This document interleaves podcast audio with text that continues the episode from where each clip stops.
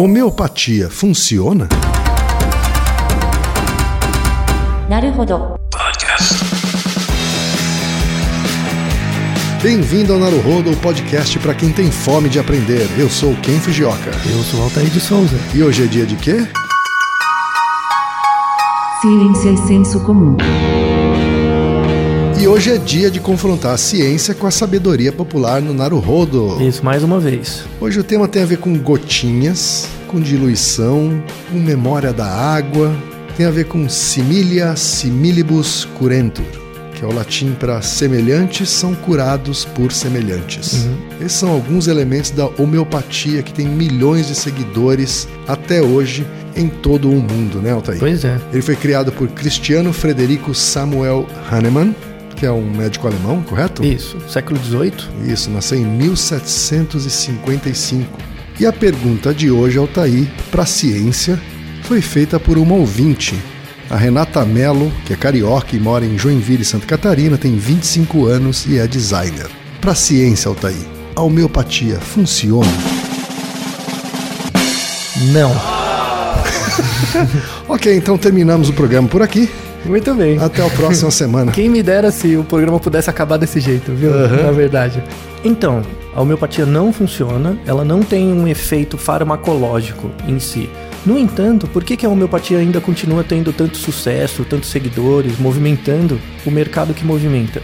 Porque ela gera um efeito. A homeopatia funciona? Por um lado, sim, a homeopatia funciona. Só que ela não funciona por conta da razão pela qual as pessoas acham que ela funciona. E qual é a razão pela qual as pessoas acham? Que é por causa do remedinho, daquela Ah, que aguinha. ele tem um efeito medicamentoso. Exato. As pessoas acham que a homeopatia funciona porque ela está tomando aquele remedinho, supostamente aquela aguinha diluída, que na verdade não tem nenhum efeito. É um efeito similar ao efeito placebo, que é um efeito relacionado com apenas a sua crença individual no, na existência de um efeito possível. Quer dizer, uma pessoa que toma um medicamento da homeopatia e acredita naquilo, ela vai ter um resultado diferente da pessoa que toma, mas não acredita? Com certeza. Por exemplo, pense em um remédio alopático mesmo, né? Pense uma aspirina. Está com um sintoma que a aspirina pode ter um efeito na redução desse sintoma. Se você toma aspirina, independente da sua crença disso funcionar ou não, vai ter um grau medicamentoso, vai diminuir a frequência do seu sintoma. Tá? Vai ter uma eficiência. A aspirina existe uma, possui uma eficiência para além do fato de você acreditar nesse efeito, nessa eficiência. Perfeito. Tá? Já a homeopatia, não. Não, a homeopatia ela depende integralmente da sua crença no funcionamento desse comportamento. Não é nem que tem um efeito medicamentoso, você tem que acreditar no, no fato de você estar tomando algo que supostamente tem um efeito. Mas é uma postura muito anticientífica você apenas falar negativamente a respeito de uma coisa sem colocar um pouco mais de evidências. Então vamos, vamos colocar um pouquinho mais de evidência sobre isso. É, Altair. então, vamos contar um pouco da história, né? Então, o quem comentou, né, que é o Samuel Hahnemann, né, no século XVIII, foi um inaugurador, né, o, o pai da homeopatia naquela época. A homeopatia é baseada em alguns princípios. Vale a pena falar um pouquinho da história dele, do Hahnemann. Ele foi médico alemão que durante uma parte da vida dele ele abriu mão da prática médica. Ele se desiludiu com a prática médica. Ele achava que a maneira como os médicos da época tratavam os pacientes não era a melhor forma. Em parte ele estava certo. Até aí tudo bem. Tanto que eu vou retomar essa discussão no, no final. Que tipo de prática, por exemplo, ele não aprovava na Não, medicina empírica? Então, na época dele, né, no século XVIII, quando a pessoa tinha alguma doença, eles usavam práticas que eram, hoje em dia, são vistas como inócuas também, que era você promover sangria, ingerir substâncias para induzir vômito, que é você colocar para fora coisas que você tem, né? Eles faziam isso, essas práticas, para situações desde você ter gripe, uma febre, vai induzir vômito, até você estar em coma ou, ou quase em coma, muito debilitado, eles, eles induziam uma sangria com uma sanguessuga, algo assim. Então a- as práticas médicas naquela época eram muito pouco usuais, era muito primitivo naquela época, né?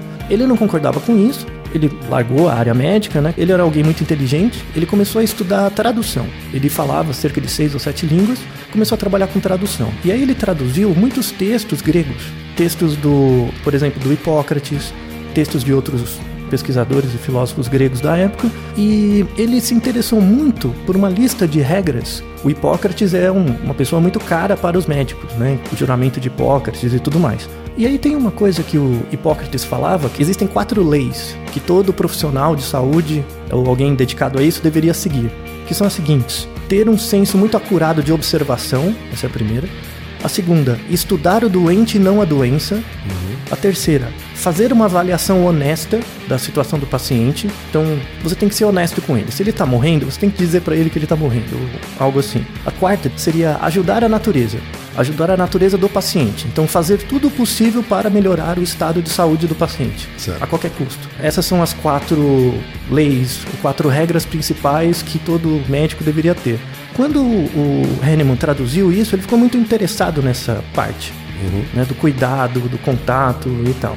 Então ele, ele teve esse contato com o cuidado com o paciente, com a pessoa do paciente, e de outro lado, ele, por outros exercícios de tradução, ele entrou em contato com outros textos que falava, entre outras coisas, sobre a ideia da água como uma substância que agrega memória. Tá? Então, por exemplo, se você tem uma quantidade de água, né, se você pega um copo d'água agora, esse copo d'água, ele veio de um rio, sei lá, ele veio de algum lugar. Essa água que você está bebendo agora possui uma memória que está presente na origem dessa água. Uhum. Por exemplo, num sentido estrito, a água guarda a memória de todas as substâncias com as quais ela teve contato. Certo. Esse é um segundo princípio. Então, pensando no, no princípio histórico, a, a, o primeiro princípio foi esse desejo do Samuel de estudar o contato com o paciente. Uhum. O segundo foi essa questão da memória da água. E o terceiro é essa regra da homeopatia de que o contrário cura o contrário, né? Ou semelhante cura o semelhante. Isso, exato. Tanto que tem um remédio atual, você pode comprar um remédio para homeopatia, que é uma cafeína, cafeína mesmo, uhum. né, do café, porém extremamente diluída. Quando você pega por conta da memória da água, se você pegar uma quantidade pequena de cafeína, então imagina que você tem 100 partes. Você pega uma quantidade de líquido e divide em 100 quantidades, 100 partes iguais. Uma dessas partes é cafeína, as outras 99 são água. 1%. 1%. 1% é cafeína, 99 é água. Você faz uma diluição. Aí você pega dessa quantidade, imagina que você tem um litro de água. Desse um litro de água, você tira 100 ml. Uhum. E aí você dilui de novo. Você pega desses 100 ml, ele vira 1%, e depois você pega no outros 990 ml de outras coisas, uhum. de água, e dilui. E aí você vai diluindo de novo, de novo, de novo. A ideia dele é que quando você pega a cafeína, que é um estimulante, e dilui por conta desse mecanismo da memória da água, quando tiver um grau de diluição muito grande, o efeito vai ser o contrário. Então, quando você toma cafeína diluída, isso uhum. dá sono, em vez de estimular.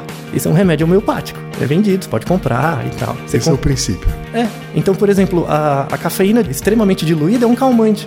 Esse é um dos usos. E isso se aplica para várias coisas. Aí o céu é o limite. Mas o pro senso comum isso não faz o menor sentido assim. Pois é, então esse é o ponto. Mas ele conseguiu convencer muita gente sobre isso. Sim, naquela época, no século XVIII, entre isso, uma aguinha diluída e você tomar um chupão de uma sanguessuga, ah, vamos na água, né, velho? né, Joe? Vamos na água, da água. Agora dá um litro dessa água aí que eu tomo, né? E ainda falo que tô curado. É claro.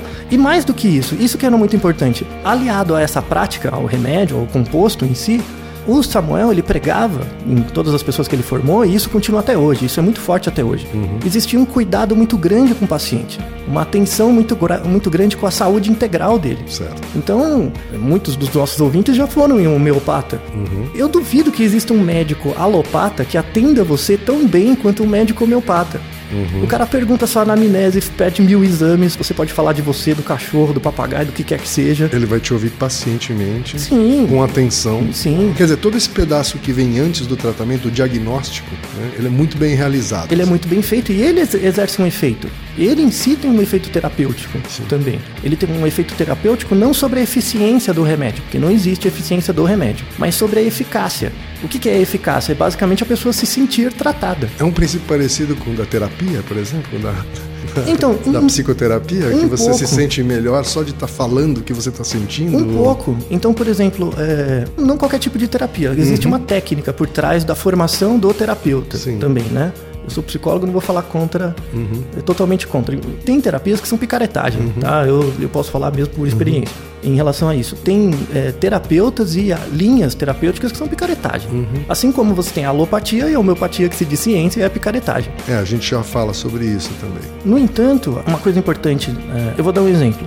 No Brasil, você tem a homeopatia legalizada, né? Você tem estudos realizados no Brasil sobre homeopatia. Eu pesquisei alguns, fora os estudos que foram publicados em revistas de homeopatia ou, ou estudos que eu, eu tive contato e estatisticamente eles foram muito mal conduzidos e tal. Tem um estudo né, que é um, um mais sério, que é uma tese de mestrado em Belo Horizonte, né, acho que na Federal de Belo Horizonte. Essa tese de mestrado ela, ela é muito interessante. É uma tese em saúde pública. tá? O objetivo da pessoa que pesquisou, que fez o, o mestrado, era avaliar não o efeito da homeopatia, tá? mas avaliar as percepções dos pacientes que estavam em tratamento homeopático. A percepção do sujeito, não a percepção do remédio, não a eficácia do remédio Certo. tá? a eficiência ou a eficácia do remédio. Estava avaliando a eficácia do tratamento integral. E comparando né, pessoas que faziam homeopatia com pessoas que iam no médico comum. A experiência subjetiva do sujeito frente ao homeopata é muito melhor. Ela se sentia melhor atendida, ela achava que o atendimento foi mais efic- eficaz com ela, ela se sentia melhor. Nesse sentido, a homeopatia funciona. A homeopatia funciona principalmente por culpa dos médicos alopatas, que não seguiram, por exemplo, o Hipócrates. Que hoje em dia, pela formação médica mesmo, né, essa parte de cuidado integral do paciente, ela é negligenciada. Falando agora de estudos, por exemplo, no mundo, você tem dois artigos no, no The Lancet, que é uma revista muito importante de medicina, um artigo de 2005 e um de 2007, falando que a homeopatia não funciona. Inclusive, o artigo de 2005, o título é O Fim da Homeopatia. De que país é esse estudo? Esse estudo é uma revisão. Eles já são revisão de vários artigos, né? É, Não é uma meta-análise, é uma revisão sistemática, o de 2005 e de 2007. Desde então, várias meta-análises foram feitas e tal. Uma meta-análise, que é uma. Meta-análise é um conjunto de vários estudos clínicos realizados em vários países num certo período. E você faz meio que uma análise estatística, juntando os achados desses trabalhos e tendo uma conclusão final. Tá? A última revisão, a última meta-análise séria sobre homeopatia é uma publicada em 2014 na Austrália, que utilizou mais de 300 estudos né, de comparação, acho que em 20 ou 25 anos, verificando que a eficiência da homeopatia frente ao placebo não é diferente. Então, o efeito que a homeopatia gera, né, é medicamentoso, O medicamentoso, o medicamento homeopático. Exato. É similar ao efeito placebo, a crença que você tem no funcionamento dele. E por conta disso, a Austrália baniu a homeopatia. Totalmente. Totalmente. No país, você não pode, você não ganha licença para ser um médico, um terapeuta que trabalhe com homeopatia. Não. No entanto, vários países aceitam homeopatia livremente, inclusive é uma. O Brasil é um deles. O Brasil é um deles. Você pode fazer residência em medicina homeopática. No Brasil, a homeopatia foi instaurada na, em mil, 1980, né? Então a, a- Relativamente recente. bastante recente e a homeopatia faz parte do SUS. Você pode ser atendido no SUS por um homeopata desde 2006. Olha só. Né? Então, tanto é que essa tese de mestrado que eu citei é feita no SUS. A mocinha acompanhou num centro médico, né, num posto de saúde, a, percepção das pessoas sobre homeopatia. Né? Nesse sentido, vale a pena comentar. Homeopatia funciona? Medicamentosamente, não. Mas ela funciona num certo sentido, por conta de uma deficiência que o profissional médico, na sua formação e na sua prática, deixa de ter. E você acha que é por conta disso que ela acabou sendo regulamentada no Brasil e reconhecida como uma, uma disciplina médica? Não só isso, tem muito lobby também, né? Então, o próprio Samuel, né, o criador da homeopatia, era médico. Ele gerou um grande número de alunos, de pesquisadores, seguidores, de assim. seguidores, e a coisa foi espalhando. Claro que a indústria de produtos homeopáticos não é tão grande quanto a indústria farmacêutica, mas movimenta um bom dinheiro. E existe todos os tipos de lobby. Um exemplo que eu tenho aqui no Brasil, não tenho informações, pelo menos não encontrei, mas, por exemplo, no Reino Unido, já há alguns anos, eles querem banir a homeopatia. Por conta dos estudos, enfim, eles querem banir. Só que eles não conseguem por causa da coroa, da família real. A família Que real a família real é uma adepta adepta. da homeopatia. Sim, eles usam, fazem homeopatia há muitos anos, por gerações. E a homeopatia aqui no Brasil, ela é também aderida por gente bastante informada e Sim, sim. com poder e com conhecimento, poder aquisitivo. Aliás, alguns amigos e amigas minhas vão ficar bastante irritados com esse nosso episódio aqui, viu? Desculpa, mas assim, falando pela ótica científica, é o mínimo que você tem que fazer. Tava até falando com quem antes da gente gravar. A última vez que eu lembro foi dois anos atrás, mas vira e mexe tem uns flash mobs de alunos, por exemplo, de biologia, né, de, de várias faculdades, que se reúnem no lugar. Eles compram um remédio homeopático, né? Vem numa caixinha. Inclusive, você tem remédios homeopáticos que são tarja preta, que você não pode tomar demais, vai ter efeito adverso. Isso vem escrito na bula. O remédio homeopático tarja preta é aquele que em vez de 1% tem 2%. Tem, isso, tem gente? de diluição, tem 300 mil de diluição. Tem um termo, né? Tem uma constante da homeopatia que é chamado CH, que é a constante é, Hameniana, com base no Hahnemann, né? Essa constante CH, por exemplo, se você tem uma substância, um remédio homeopático diluído em CH1, quer dizer que é uma parte de composto ativo para 99 de água. Se você tiver CH3, quer dizer que você fez isso uma vez, diluiu uma vez, aí você pega 1% desse restante, dilui de Faz de novo, novo, e de novo. e de novo. Você tem é, remédios né, homeopáticos que tem CH20. Ou seja, o grau de diluição é tão grande quando você faz isso que se você tivesse o oceano inteiro no mundo, você não teria uma molécula dessa merda de substância, sabe?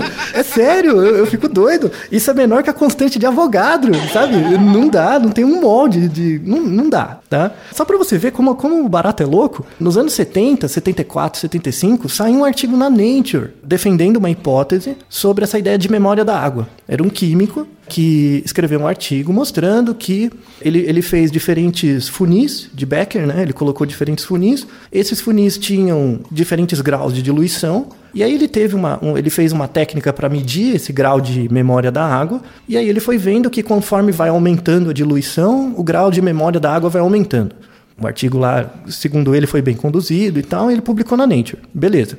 Coisa de menos de um ano depois, um outro pesquisador tentou reproduzir os resultados e um, um cara que é muito famoso por desmascarar estudos e pessoas charlatãs, que é o James Randi, e ele promoveu um, um prêmio que já tem mais de 40 anos, ninguém conseguiu ganhar. Ele falou: ó, se você fizer uma mágica é, assim, não sendo truque. Mágica tudo bem, né? Mas se você, por exemplo, me provar algo que não tem explicação científica, trouxer aqui, me provar num ambiente controlado, eu te dou um milhão de dólares. Em dinheiro. Nota em cima de nota. Em 40 anos, ninguém conseguiu.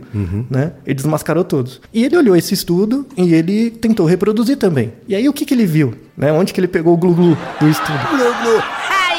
Ele viu o seguinte: então a hipótese do pesquisador era: quanto maior a diluição, maior a memória da água. Porém, a aluna que estava pipetando, né, que estava diluindo, ela sabia onde ela tinha que fazer mais diluição e menos. Logo, o viés para o resultado positivo foi por causa dela. Porque ela acreditava que, como esse, essa substância vai estar mais diluída, vai gerar um resultado melhor. E isso induziu a análise estatística dela. E aí ele reproduziu com alguém que não sabia o que era diluição, não sabia que era nada, e não deu a mesma coisa. Ele reproduziu nove vezes o estudo, e não deu. A ciência acontece disso. É, a ciência não é dogmática. Você pode reproduzir um estudo e não encontrar o resultado. Estava pensando aqui, Altair, já que, segundo esse princípio da diluição e do contrário, qualquer água que a gente beba de uma fonte natural, ela tem memória ali de fezes de animais, por exemplo. E essas fezes de animais, pelo efeito contrário, já que são muito diluídas, elas então passam a fazer bem pra gente. Não, você tem remédios homeopáticos que são baseados em fezes, em diluição de fezes, para tratar, por exemplo, problema com diarreia, com gastroenterite.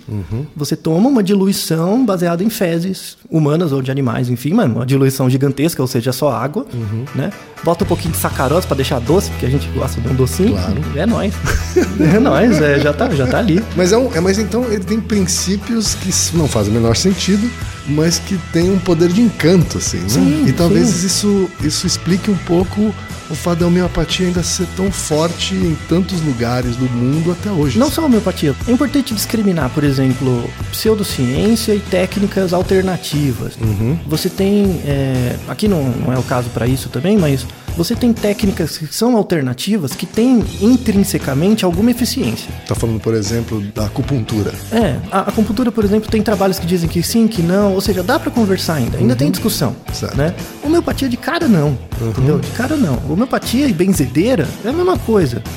É a mesma coisa. Tá certo. O problema é que um deve custar mais barato que o outro, entendeu? Então, Ok, conseguimos então é, acabar de irritar dois grupos, dos defensores da homeopatia e dos defensores da benzedeiras. Isso, desculpa, mas não dá. Claro que a crença na melhora, a sua crença individual na melhora do seu quadro clínico, né? Você tem que se sentir melhor. Então, não basta você ter um quadro clínico melhor. Por exemplo, ah, eu faço um exame e eu vejo que minhas substâncias estão ok, então eu me sinto saudável. A- a- o conceito, a percepção de saúde não é só isso. Você tem que se sentir saudável também. Então, por exemplo, você pode ter pessoas que estão deprimidas, mas clinicamente, né, se você faz um exame de sangue nela, assim, um exame clínico, elas, elas estão bem, né? O colesterol dela tá bem, a glicemia dela tá bem, ela tá ok, mas ela se sente deprimida. Então, você tem essas duas instâncias, né, que o profissional de saúde tem que tratar, né? Quando você fala de saúde integral do sujeito, né? Você tem que tratar do sujeito enquanto do sujeito enquanto sujeito, né, do que ele está sentindo, do que, que ele está achando, e também tratar das questões clínicas dele. Um problema, e aí defendendo um pouco o médico alopata, né? Se você trabalha num hospital, por exemplo, e você tem 60, 70 pacientes para atender por dia, claro que você não vai ficar duas horas com cada um. Não fica impraticável, você tem que encaminhar. Se você trabalha no hospital público, não, não é esperado que o médico faça isso.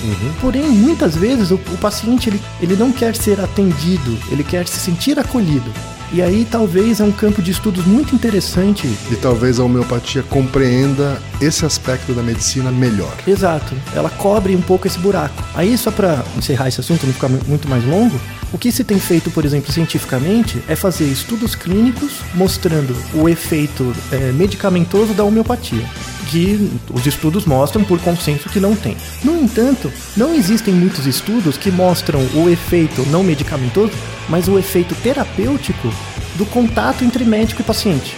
Então, por exemplo, o que é um estudo clínico, basicamente? Você dá para um grupo de pessoas um placebo e para outros um remédio e testa o efeito, Claro. né, a eficácia. Como que seria um teste que testaria essa hipótese do Hipócrates? Voltando lá atrás. Você pega dois grupos de pessoas, os dois grupos são tratados com placebo. Eles não sabem que, obviamente, que estão tomando, mas os dois grupos são placebo.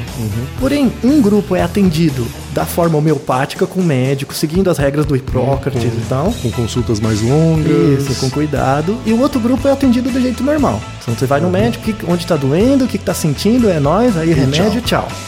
Aí você vai ver o efeito da homeopatia. O efeito da homeopatia mora aí. Perfeito. Exatamente aí. Bom, esse é um assunto que daria muito mais tempo, né? A gente já fez até um episódio mais longo do que o normal, tá? Sim. Mas acho que merecia, porque é um assunto sério e ao mesmo tempo zoeiro, que vai Aliás- irritar algumas pessoas, mas enfim, aqui o objetivo é a gente trazer a luz do conhecimento científico. E gerar discussão a respeito disso, né?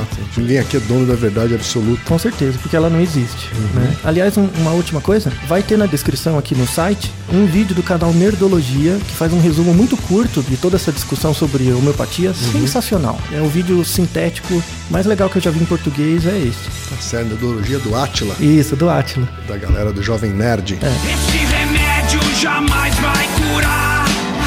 Isso só faz com que a cabeça descanse em paz, enquanto a confusão contamina. Naruhodo, ilustríssimo ouvinte, e lembre-se, aqui no Naruhodo, quem faz a pauta é você. Você discorda do que ouviu, tem alguma pergunta, quer compartilhar alguma curiosidade ou lançar algum desafio?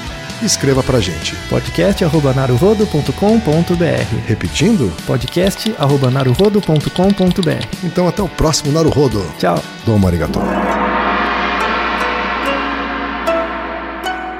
なるほど。 Esse podcast é apresentado por b9.com.br.